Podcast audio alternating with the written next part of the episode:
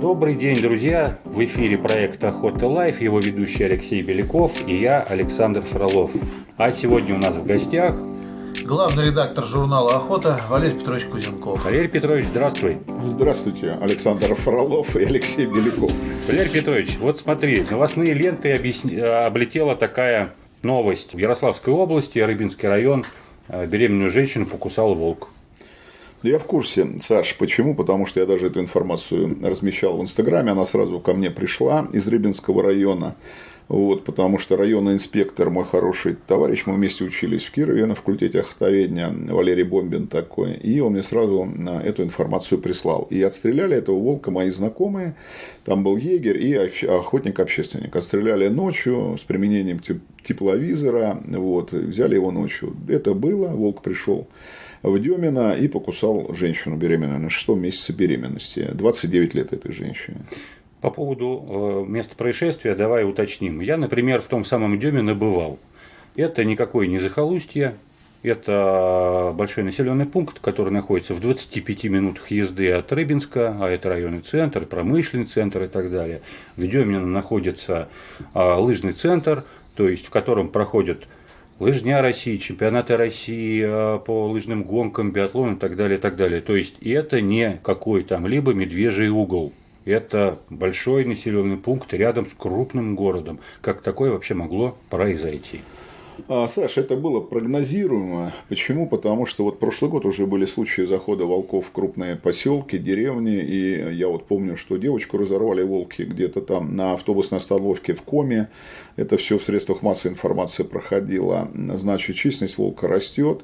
Вот. Но я могу так сказать, что если зверь теряет страх перед человеком, то он какой-то неадекватный. Скорее всего, бешеный волк. Его отстреляли, и туша передана вчера была буквально а, ветеринарам на исследование. Проблема в чем? Сначала лисы болели бешенством. Там вот в официальной информации было написано, что в соседнем районе а, женщина умерла от бешенства, покусанной лисицей. И мы всегда говорим, что как только бешенство лисицы передаст волкам, это будет огромная проблема. Потому что если лиса бешеная пришла в поселок, то от нее может там какая-нибудь старушка на огороде лопатой отбиться, да, угу. то от волка не отобьется.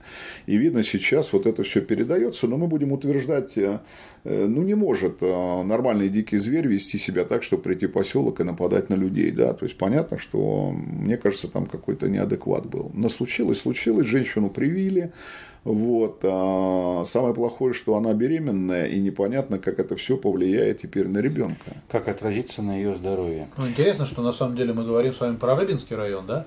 А буквально в августе месяце волк бешеный забежал на участок э, под Шатурой, то есть стоит это Московская область, граница с э, Рязанской. И там загнал двух женщин с огорода в дом, и там вот женщина его заперли, приехал егерь, его там застрелил. И он действительно оказался бешеным после анализа. Хорошо, тогда такой вопрос. Вот у нас данные есть, это официальные данные из Департамента охоты Министерства природных ресурсов. Из таблицы следует 2010 год по учету волка 50 тысяч особей на территории Российской Федерации. Через 10 лет, то есть год 20 нынешний, 67 тысяч особей. А по утверждению директора департамента э, Андрея Александровича Филатова, эта численность превышает таковую на период окончания Великой Отечественной войны в СССР. Саша, я не могу сейчас сказать численность на период окончания Великой Отечественной войны, она у меня есть, просто посмотреть надо архивные материалы. Но я доверяю Андрею Александровичу, потому что он пользуется цифрами, ну, как бы государственными. Значит, в чем проблема? А, у нас две больших проблемы. Это медведь бурый и это волки. Почему это крупные хищники? У нас вообще хищники сейчас большая проблема для охотничьего хозяйства. Значит, почему происходит рост численности? Ну, первое, я считаю, охота на волков это затратно. А, особенно там, где леса а, в какой-нибудь лесостепной зоне, где браконьеры катаются на снегоходах, да, неконтролируемо, они перебили уже давно всех волков, всех лисиц, всех кабанов, там их поймать невозможно. А как мы только доходим до зоны темнохвойной тайги, назовем ее так, где на снегоходе не погоняешь, тут сразу волк. Почему? Охота капканами, значит, сначала запретили ногозахватом ловить, да, петли mm-hmm. запрещены, потом разрешили ногозахватом с целью регулирования численности. Значит, а, волки, в советские времена мы стреляли круглый год, это было записано в законодательных, в правилах охоты, в законодательных актах.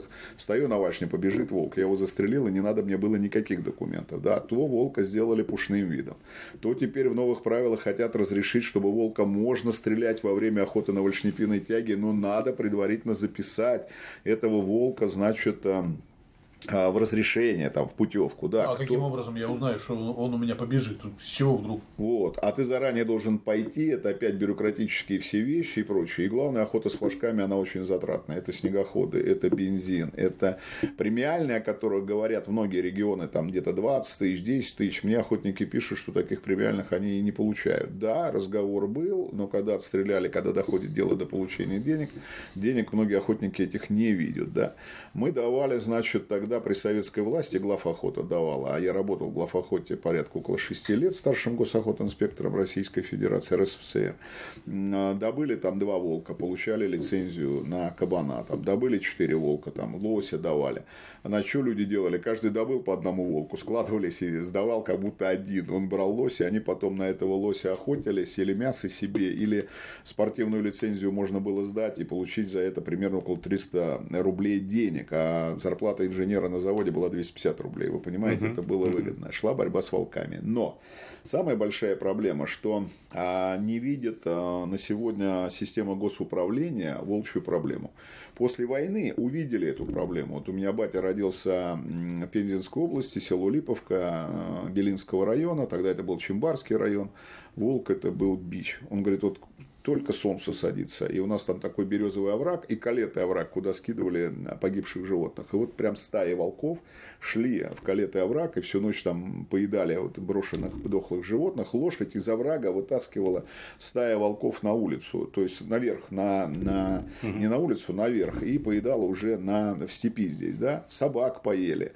Люди боялись выходить. Что? Государство подключается, а, подключает самолеты. Тогда по два они назывались У-2 и прям самолетов расстреливали, садились, обдирали, значит, а, обливали туши бензином, ну или керосином, зажигали. То есть шла государственная борьба с волком на уровне государства, а не на уровне сейчас вот мы там чем-то вроде как занимаемся. Хорошо, вот к этому вопросу, кто и как должен бороться с волком. С 1 января у нас вступают в силу новые правила, в них много разного всего интересного и, э, и даже полезного.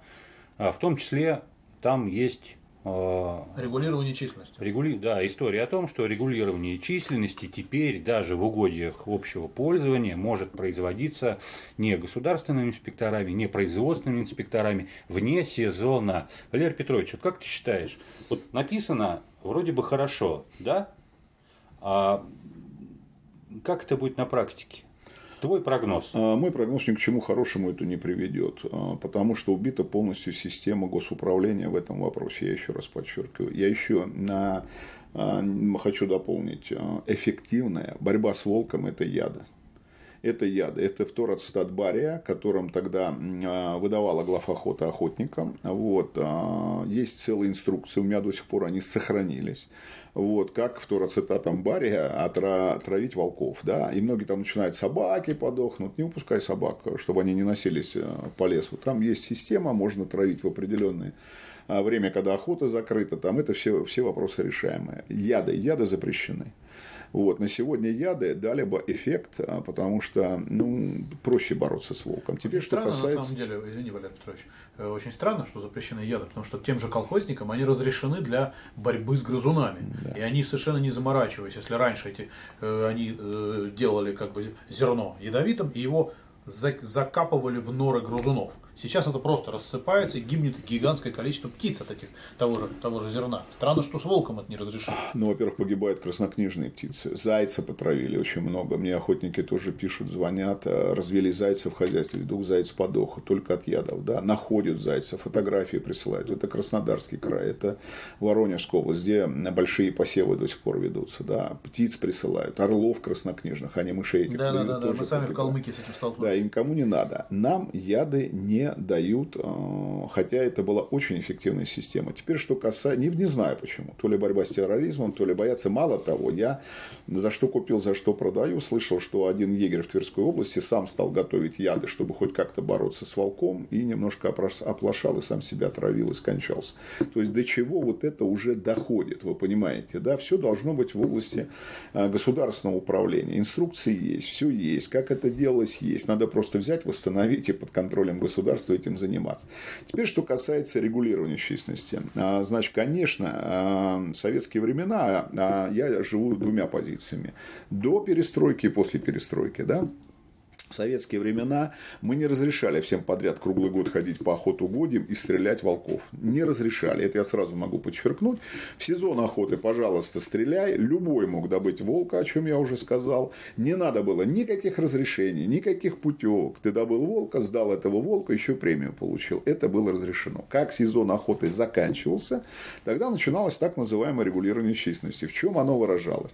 Во-первых, были бригады по охоте на волков. Они созданы были практически практически в любой области. Создавались они из волчатников. Они создавались из охотников под да. руководством а, там, государственного охотинспекции? А не только, под руководством общества охотников. Были районные охотообщества, системы Росохот Рыболов Союза, военные охотничьи общества. Там подавались списки, например, госохотинспектору бригада. Да?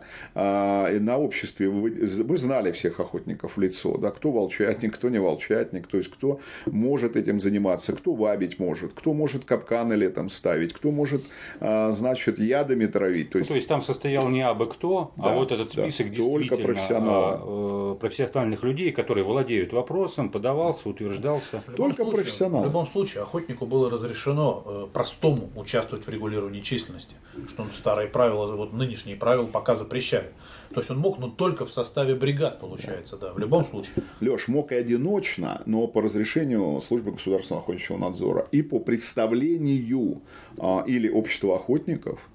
ну, то есть там даже не первичный коллектив, рай охот общество, председатель писал а, в госструктуру письмо, что, уважаемые друзья, создана бригада, охотник Иванов, стаж такой-то, билет такой-то, мы их рекомендуем. Письмо рассматривалось, и государственные органы управления выдавали разрешение на эту бригаду. Все знали, что бригада есть, где она работает, как она работает. Я знаю, такая бригада была в Московской области. Она каталась по, а, по области. Мало того, даже ставились в известность госорганы соседних областей, области, и им разрешалось зайти, ну, мало ли, волки перебежали, ну, не соблюдая границ Да, это все согласовывалось. Если был охотник-волчатник, он носил такое, ну, негласное звание охотника-волчатника, вабельщика, человек, который мог логово найти, человек, который мог летом капканами ловить, им тоже разрешалось. И госструктура давала такое разрешение или в общедоступных угодьях, как сейчас их называют, раньше был это Государственный резервный охотничий фонд, по представлению районного инспектора область давала, или по представлению районного охотообщества. А как, есть... по-твоему, почему вот эта профессия волчатника, она все-таки сейчас уже дефицитная? Почему она умирать начала? Да, вопрос, где такую бригаду собрать? А, значит, у нас сейчас, к сожалению, в охотничьем хозяйстве умирает все. Я всегда про это говорю. Убийство охотхозяйственной отрасли, а отрасль убита как отрасль, потянуло все за собой. И профессия волчатника погибла. Почему? Потому что это не приносит дохода, это первое. Да? Раньше это был доход, эти были деньги. За волчицу 150 рублей, за волка 100 рублей, там, за волчонка 50 рублей. То есть можно было 500 рублей а, заработать, там, взяв одно логово. Да, или 1000 рублей, а 1000 рублей добавить а, к зарплате там, в 70 рублей там, где-то сторожем, то уже человек мог жить на эти деньги целый год. И семья могла жить. То есть это был первое. Мясо, вот эти лицензии лосиные давались. Их тоже можно было перевести в деньги или в мясную продукцию. Это тушенка, это колбаса. То есть было выгодно этим заниматься. Сейчас невыгодно заниматься абсолютно. Было выгодно это уметь. Да, и было выгодно это уметь, Саш. И тогда это передавалось от, э, из поколения в поколение. Вот помнишь, э, как в одной, я не помню, то ли фильм, то ли, да, в фильме, он как бы, а ты от кого научился к тютеревов манить, да? От отца. А отец от кого? От деда. А дед от кого? От них самих, от тетеревей. И вот это все передавалось, а сейчас, сейчас просто больше бла-бла-бла, бла-бла-бла, скажем так, охотники-волчатники, они остались, они состарились, они штучные скучные, их очень мало. Я вот в Вологодской области, например, разговаривал в, в Костромской на границе с Кировской, есть там бывший егерь в деревне Лебеди, значит, это Боговаровский район. И что-то мы про капканы разговорились, он волка ловил. А, он говорит, да все элементарно летом. Я говорю, ну как элементарно? Я говорю, ты вывариваешь капканы? Не, не вывариваю. Я говорю, а почему? А вот брошенная деревня, дорога, волки идут, тропа идет прям по дороге, да, по колее. И лужа. Они раз по луже пошли. Я говорю, ну и чего? Ну они всегда по этой луже ходят. Я беру капкан невываренный, раз под воду утопил, в глину он ушел. Волкова, говорит, никогда не почувствует. Он как шел по этой луже, обязательно в ногозахват залетит. Понимаешь? И вот он уже как бы опытный. Я согласен, потому что капкан под водой не даст запаха, если капкан стоит просто так, правильно? И все четко. Но у нас, я говорю, то много захватом запретили, это конвенция, которую подписала наша страна. Я никак не могу понять, почему лисицу можно ловить много захватывающим капканом, а янтовидную собаку нельзя, и волка нельзя было. Волка они все равно ввели как для Ввели регулирования как-то что-то, да. но петли, петлевой лов. Сейчас начни про волка, начнут кричать, что кот манул попадется и барс. Но извините, в Кировской области коты манулы и барсы снежные не живут, да? Ну, они Это... так бывают редко проходные. Да, и попадаются. Пол, полупроходные. И попадаются в петли, да. И опять запрещили, опять крик. Вот Понимаешь, Александр и Алексей, это мое мнение, в чем наша проблема. Я еще раз говорю, была отрасль, было госуправление, были специалисты. На сегодня человек, который взял в руки ружье, а я это сужу по социальным сетям, он сразу становится великим специалистом в области охотничьего хозяйства. Я уж не говорю там что-то другое. Но я всем им говорю, у вас какое образование? А при чем тут образование? Я говорю, ну я же не сажусь за штурвал самолета и не везу как бы народ из Москвы в Магадан, да, или я там не иду строить подводные лодки, я знаю, что она железная и под водой плавает, а в охоте вот все во всем разбираются, все все знают, все прям просто начинают вот учить меня там, как охотиться, чего охо... У меня свое мнение там про правила охоты. Ребята, наказывать будут не за мнение, будут наказывать за нарушение законодательного акта, который называется правилами охоты. Тоже с волком. И мы его никогда не победим, как мы не можем победить крысу-пасюк правильно? Или там мышей, они всегда будут жить с человеком. Так и волк будет жить с человеком. И э, это огромная проблема. Огромная проблема, сколько они поедают э, лосей, сколько они поедают косуль. Ну, этой орде они... надо есть. Это, желательно регулярно. Конечно. И чем больше мы волка отстреляем, как вот Европа нам говорит, а у них волка нет, они его там перебили, да, а вот вы там. То есть европейцы защищают нашего волка. Я всегда говорю, ну давайте наловим им, отправим там несколько суток. Швеция, Финляндия закупают у нас? Да, да, это выпустить. надо. Понимаешь, во всем должен быть а, правильный, грамотный, профессиональный подход. И я еще раз говорю, чтобы победить волка, первое, это должно быть материально выгодно. Это а, должны быть законодательные акты выстроены правильные, грамотные, да. И, конечно, яды, яды надо разрешать. Если мы не разрешим яды, я не думаю, что у нас получится эффективная борьба с волком. А, Причем волк в тайге-то глухой не живет. Ему не надо жить там, где люди не живут, да, где и лосей нет. Вроде лес есть, а зверя нет. Он идет э, к человеку. Возьмите Якутию, это огромная проблема, он поедает их там домашних оленей, да, северных. Да, Огромно. Да, ну, Якуты постоянно плачут, там полярный волк, огромный волк. Посмотрите, что сейчас творится с волком э, в той же э, Вологодской области, Костромской области, Кавказ постоянно волки едят овец, там коз, там скот едят, Астрахань. Постоянно вылетают какие-то некоторые богатые люди на маленьких вертолетах, там летают, Робинсон стреляет этого волка, но это не... Но это в рамках погрешности. Конечно, это не решит проблем. И одна еще проблема, о которой мы все забываем говорить, это шакал. Шакал пошел. Пошел шакал с югов, и уже в Самарской области шакал. Угу. Уже встречали в Ленинградской области шакала. Я не говорю, что он там поселился. Дошел, посмотрел, отошел. Нет, ну, огромное количество. как раз показывает, что он с 11 тысяч 10 года вырос почти до 40 вот. тысяч все, сейчас. Все хищники у нас проблема. Я сидел на, на вышке тут, ну, посидел там на медведя, посмотрел, в Тверской области вышло 22 енота на поле, янтовидных собаки. 22 янтовидных собаки одновременно. Я смотрел в тепловизор и считал, есть овес. Есть уже нечего, они, видно, рябчик съели, лягушку съели, голова Тетерева съели. съели. Тетерева съели, и они вышли, есть овес. А мы еще удивляемся, откуда и пропал. То же самое с волком. да. То же самое с волком. И а, лучшая биотехния для животных – это их не трогать. Если мы с вами перебьем а, хищников и сломаем хребет браконьерству как таковому, то численность будет расти. И тогда всем хватит и лосей, и косуль, и кабанов, и можно как это, разыгрывать их во время жеребьевки. А сейчас все кричат, жребий, жребий. Ну какой жребий? Пять лосей, что мы там разыгрываем по жребию? Вот в Америке лицензии 20 лосей. Америка стреляет только 4 миллиона белохвостых оленей. оленей. Один каждый год. 4 миллиона. Я думаю, давайте мы все-таки об олене, об остальном поговорим в следующий раз. Это очень хорошо, Валерий Петрович. Тогда вот такой вопрос по численности волка там, где много белохвостого оленя. У тебя есть сведения? А, на это американский ты имеешь в виду? Надо да, да, да. Ну, да. я сейчас так не могу ответить. Это надо спросить людей, профессионалов, можно Давайте даже запросить. Интересно Давайте было. посмотрим. Давайте к этому вопросу вернемся. Но я могу так сказать, что прошлый год тут снега не было в центральной полосе России, и волка толком не взял народ ну, снега не было, снегоходы ну, не, было не снега, ходили, да. да. Сразу численность растет.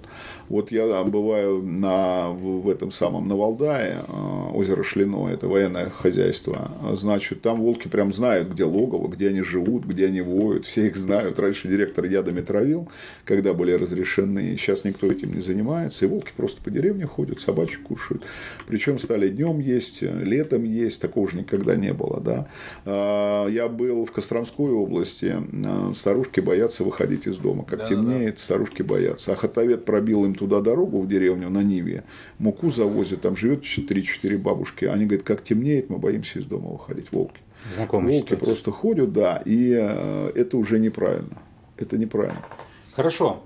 Коллеги, э, подытоживая, завершая наш, э, наш разговор, Валерий Петрович, последний вопрос. Вот смотри, значит, те изменения в правила охоты, которые приняты, а, они, наверное, как ты, как я тебя правильно понял, мы правильно поняли, не дадут нужного эффекта.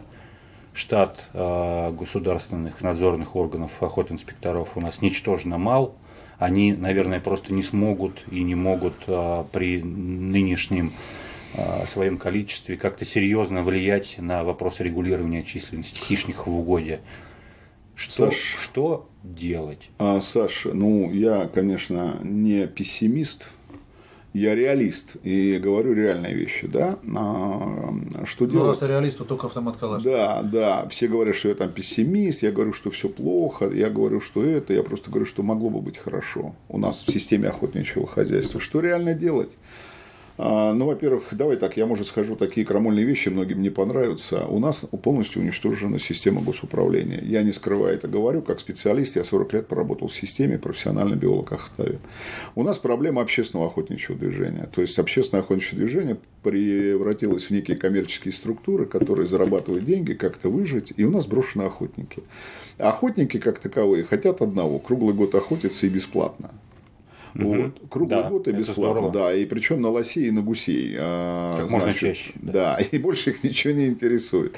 Хотя вот допустив охотников для стрельбы по волкам круглый год, мы могли бы численность волка и получили бы круглогодичную охоту для людей, допустили до охоты. Но на сегодня госорганы не верят охотникам, общественное движение ну, практически не существует. Честно, я тоже не верю охотникам. Они все говорят, что да, да мы не будем, мы будем на волков, нифига. Доверяй, доверяй и проверяй, да, то есть как бы. Вот. То есть, если и... доверить, то в любом случае придется контролировать. Конечно. А значит, нужен Конечно. больше штат надзорного. Значит, смотри, что надо, Саш. Нужна федеральная структура в области охраны животного мира. Она придумана, она есть, она разработана, деньги найдены, в администрацию президента доложено, в правительство доложено. Уже несколько лет назад на форумах все это обсудили с народом, народ это поддержал. То есть нужна система кнута и пряника. То есть мы делаем мощную государственную структуру, мы, значит, а, ломаем хребет браконьерства, оно захлестнуло нашу страну, но одновременно мы допускаем людей до охоты. Например, почему нельзя добывать круглый год янтовидную собаку? Ну, пожалуйста, все же начинают, а зачем она нужна? А какая шкурка? А добывайте ради охоты, не ради денег. Все сразу переводят на какие-то материальные вещи. Ну, какие-то барыши. Конечно, ты добудешь енота, она не съест тетеревов, которых ты потом добудешь. Ты почистила угодье, это твое, как говорится, Конечно. первое дело. Конечно. Мы можем да? добывать енота за янтовидную собаку. Я неграмотно говорю, меня будут угу. поправлять. Да, енот, полоскун это другое. Мы можем лисицу круглый год добывать. Мы можем волка круглый год добывать.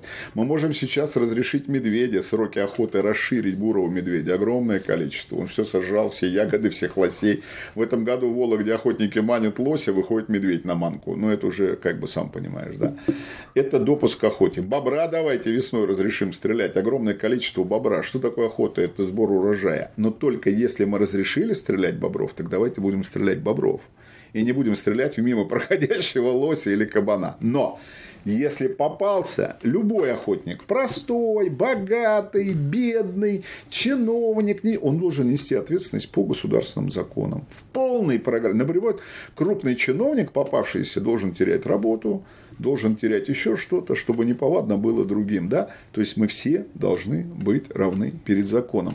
Это огромная работа, но знаешь, что я могу сказать? Эм, дело в том, что я в последнее время стал понимать, что охотничье хозяйство как таковое нам не воссоздать, не восстановить, во-первых, не с кем. У нас нет специалистов в области охотничьего хозяйства, сильного высокого уровня, людей, которые знают, что это такое, как это такое, потому что все начинается с кадров. Как бы мы с вами не говорили об охотничьем хозяйстве, но а волков, как с ними бороться, да, я вам наговорю сейчас три короба, но волков должен добывать человек, умеющий держать в руках капкан, умеющий вабить, умеющий найти значит, а, логово и т.д. и т.п. Нужны спецы, нужно воспитание. Это должно быть объединение охотничьего движения России и спасение той охоты, которая на сегодня, к сожалению, погибает. Хорошо, Валерий Петрович, спасибо. Сегодня мы поговорили с главным редактором журнала «Охота» Валерием Петровичем Кузенкова. Начали с волка, а перешли на вообще а проблемы. Значит, это дальше следующий вопрос, который мы обязательно вернемся. Да, да, завершили нашу беседу проблемами общими управления охотничьим хозяйством в нашем государстве. Валерий Петрович, спасибо. Спасибо, ребят, просто все взаимосвязано. Да, друзья, с вами был проект «Охота Life». Пожалуйста, будьте здоровы и ни пуха, ни пера. К черту!